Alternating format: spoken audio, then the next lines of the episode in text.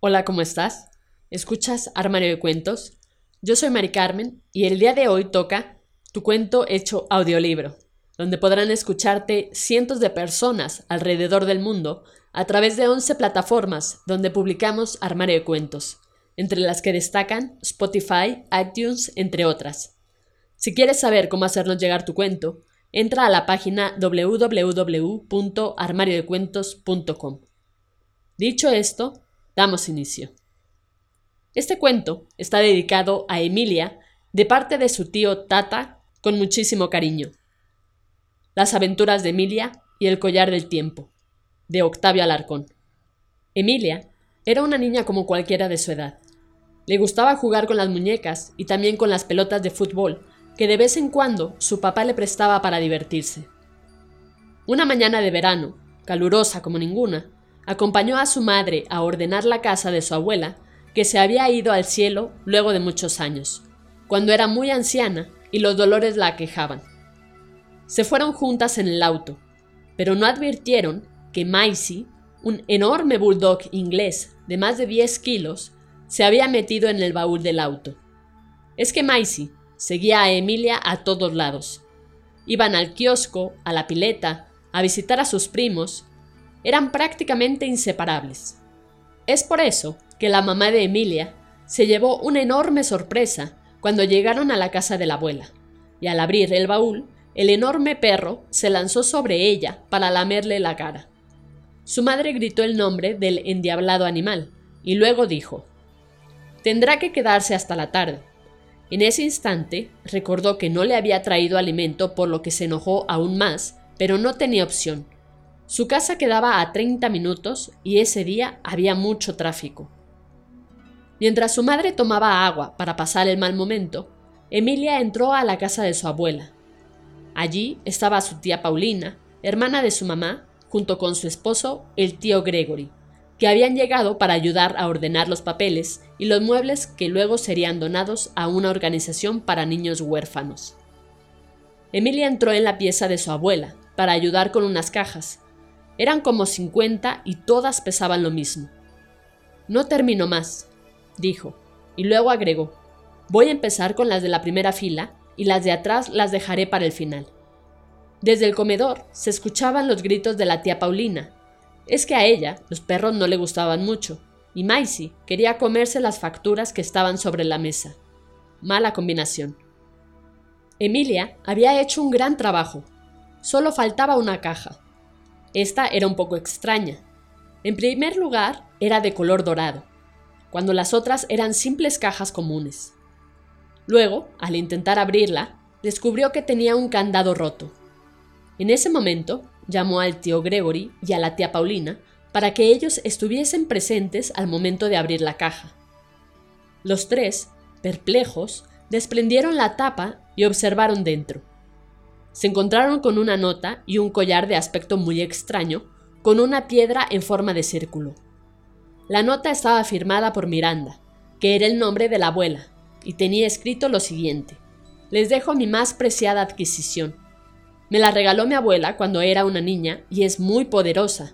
Solo tienen que cerrar sus ojos, tocar el collar y decir con voz fuerte y clara el lugar donde les gustaría estar. Cuídenla y úsenla con precaución. Mi familia es guardiana del tiempo, y si este collar cayera en manos equivocadas, el mundo estaría en peligro. El tío Gregory se echó a reír a carcajadas. Él no creía que fuesen posibles los viajes en el tiempo y el espacio, ya que muchos habían intentado hacerlo y solo fracasaron. Tomó el papel, lo dobló con sus manos y lo colocó en el bolsillo de su pantalón. Miró a Paulina y le dijo, Tu madre y sus chistes. ¿Acaso no vio ninguna película de los viajes en el tiempo? Podría haber elegido un auto. La tía Paulina solo se encogió de hombros y le indicó a Emilia que guarde el collar en la caja. La niña tomó el collar, se lo colocó en el cuello muy lentamente y dijo, Si pudiese viajar en el tiempo, me gustaría ir a la época de los dinosaurios y ver un tiranosaurio rex con mis propios ojos. En ese momento, del collar, una luz muy blanca comenzó a parpadear seguido por un enorme destello fosforescente que se tragó a Emilia, a la tía Paulina y al tío Gregory, y también a Maisie, que estaba entrando al cuarto. Los cuatro se vieron caer en una especie de tubo con luces de colores por todos lados. Emilia cerró fuerte sus ojos porque tenía mucho miedo y alcanzó a tomar la mano de la tía Paulina, hasta que por fin, en un momento, dejaron de caer. Emilia abrió los ojos con temor por lo que estaba pasando y no podía salir del asombro. La casa de su abuela había desaparecido. Solo había árboles a su alrededor, pero por suerte no estaba sola. Su tía Paulina todavía la estaba tomando de la mano, con cara de estar muy aterrada. De pronto, las hojas de las enormes plantas comenzaron a moverse muy despacio. El susto duró hasta que vieron que se trataba del tío Gregory que había ido a buscar a Maisie porque quería correr en dirección a la selva. ¿Dónde corno estamos? preguntó el tío Gregory mientras usaba una soga de su mochila para atar a Maisie a un pequeño arbusto. Realmente no tengo la menor idea, contestó la tía Paulina y continuó. ¿No creerás que... Es imposible, interrumpió el tío. Los dinosaurios desaparecieron hace 65 millones de años. ¿Cómo un simple collar de tu mamá podría hacer eso? Debemos estar soñando. Emilia sacó de su bolsillo un papel que había guardado en la mañana. Era una descripción del tiranosaurio Rex, donde incluía sus cualidades y gustos. Se la mostró a su tío y dijo, en ese papel dice que esas plantas comía el T-Rex cuando estaba enfermo. Así que lamento decirte, tío, pero creo que estamos en el Jurásico, con animales muy peligrosos, o mejor dicho, con dinosaurios muy peligrosos sentenció mientras se quitaba el collar y se lo entregaba a la tía Paulina. Si esto es cierto, caminemos con cuidado y veamos la forma de salir de aquí. El paisaje era magnífico. Enormes mariposas del tamaño de pájaros aleteaban a su alrededor. Las plantas eran del tamaño de árboles, y los árboles parecían edificios de 50 pisos. Las flores se asemejaban a pelotas de fútbol, decidieron caminar por el costado del río en dirección al oeste, donde el sol se esconde, para tener más luz antes de que llegue la noche.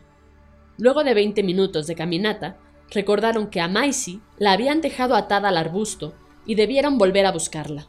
Al llegar, notaron que el animal había podido desatarse y que se encontraba jugando con un hueso más grande que ella. Emilia le gritó, Maisie, ¿de dónde sacaste eso? La perra soltó el hueso y escapó entre los árboles. Emilia la persiguió, y el tío Gregory y la tía Paulina fueron detrás. Unos minutos adelante, Maisie se detuvo e intentó tomar otro hueso del piso. Esta vez le costó más.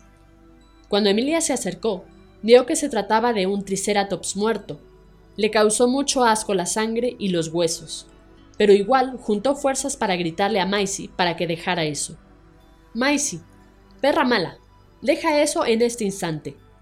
Al momento de terminar de decir esas palabras, una gran sombra comenzó a levantarse donde estaba el Triceratops muerto. Cada vez se hacía más grande. Cuando Emilia se dio cuenta de qué se trataba, solo pudo gritar. ¡Un tiranosaurio Rex! ¡Es un enorme tiranosaurio, tío! El tiranosaurio lanzó un gran rugido que hizo que el suelo temblara. Ocho toneladas de peso ahora iban en dirección de Emilia, que no se daba cuenta del peligro al que se había expuesto. El tío Gregory encendió una antorcha que había improvisado por si lo sorprendía la noche y se lo arrojó al tiranosaurio en los ojos. La gran bestia no podía quitarse la antorcha porque sus brazos eran muy cortos como para alcanzar su enorme cara. La tía Paulina aprovechó el momento y tomó a Emilia para salir corriendo. Los tres lograron escapar entre los altos pinos, pero Maisie se había quedado intentando sacar un hueso de Triceratops atascado en el árbol.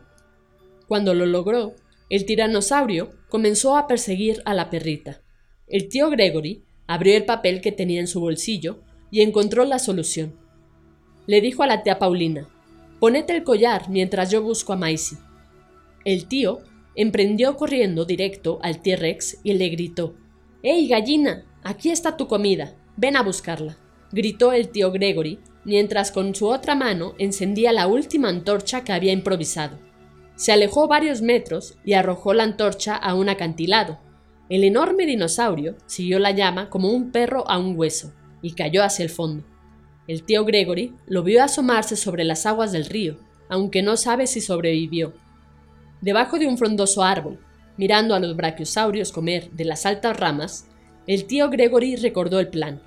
Tienes que ponerte el collar y decir las mismas palabras, pero esta vez llévanos a casa de la abuela, por favor, le dijo sonriendo a su sobrina. La niña se colocó el collar y dijo, si pudiese viajar en el tiempo, me gustaría estar en la casa de mi abuela. En ese momento, el collar hizo un fuerte destello, seguido por la luz cegadora. Pocos segundos después, los cuatro estaban de vuelta en el cuarto. La madre de Emilia les preguntó ¿Dónde estaban? Los busqué por toda la cuadra, sentenció enojada. Solo dimos una vuelta por aquí cerca, contestó Emilia, mientras guardaba el collar en su bolsillo. Los tíos se habían quedado dormidos en la vuelta del viaje. Al despertar, creyeron que solo se trató de un sueño. La mamá de Emilia los retó porque, en lugar de ayudar a ambos, se habían quedado descansando. Emilia sabía que no fue así que el viaje había sido real y que en su bolsillo tenía la forma de viajar a cualquier parte del mundo, en cualquier tiempo y cuando ella quisiera. ¿Acaso visitaría las pirámides de Egipto? ¿Iría a ver al abominable hombre de las nieves al Himalaya o a comer un pescado con el Sasquatch en Estados Unidos? ¿Llegaría a ver la Torre de Babel? Su abuela había dejado un mensaje claro. El collar debe usarse con mucho cuidado en manos equivocadas, puede ser muy peligroso. Ahora, Emilia era una guardiana del tiempo. Fin. Esto ha sido todo. Espero que te haya gustado. Si fue así, compártelo con todos tus amigos. No olvides comentar qué te pareció este cuento de Octavio Alarcón. Recuerda seguirnos en nuestras redes sociales, Facebook, Twitter e Instagram. Nos encuentras como Armario de Cuentos. Con esto me despido. Cuídate mucho. Hasta la próxima.